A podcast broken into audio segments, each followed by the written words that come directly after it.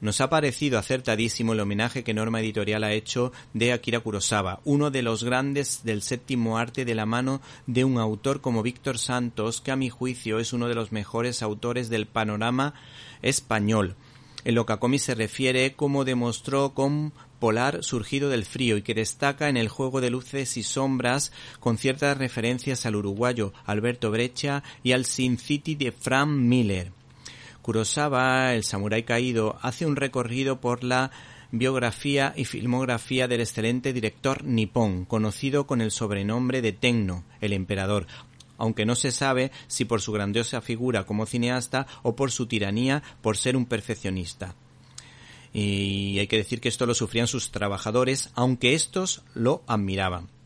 La vida de este señor estuvo marcada por el miedo como consecuencia de un terrible terremoto en su infancia, elemento que aparece en sus largometrajes. Y este ejemplar nos recuerda ese amor por la literatura como reflejó en sus adaptaciones cinematográficas como la del idiota de Dostoyevsky o Ram basada en el Rey Lear de Shakespeare, así como la pintura de Van Gogh. Además se ganó el respeto de Steven Spielberg y George Lucas que le dieron el Oscar honorífico. De hecho, si observamos la Guerra de las Galaxias, veremos las claras referencias a su obra. Y en Europa se le admiraba como demuestran la gran variedad de cineastas que hablan bien de él, cada uno de su padre y de su madre, como por ejemplo el creyente Andrei Tarkovsky, el onírico Fellini o el tremendo Scorsese. ¿Y qué podemos decir de los remakes?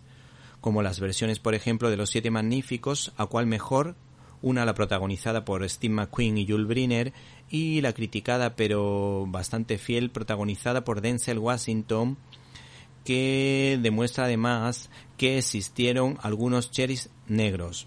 Por otra parte, el grandísimo Sergio Leone se fijó en su Yojimbo para por un puñado de dólares, por lo que tuvo que ir a juicio y que ganó lógicamente Akira Kurosawa, un director que rompió moldes con Rasomón, pues contaba una historia desde varios puntos de vista y que ha servido de inspiración para que Clint Eastwood, por ejemplo, hiciese o filmase sus cartas desde Iwo Jima o la española Los girasoles ciegos. Acuérdense de esa película que también tiene bastantes paralelismos con Rasomón.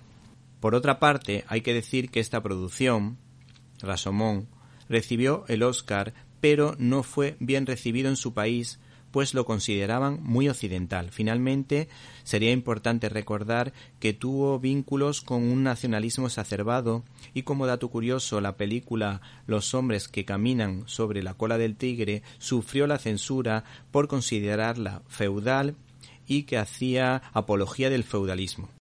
Por último, recordarles que su sincera amistad con su actor fetiche Toshiro Mifune se forjó en El Ángel Ebrio, lo que se trasladaba a la gran pantalla.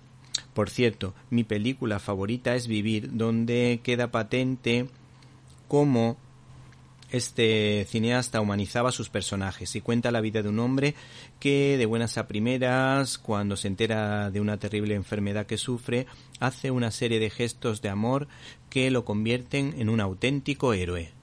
No se pierdan, por tanto, la obra de Akira Kurosawa, un director que decía que para hacer una buena película era necesario tener un buen guion.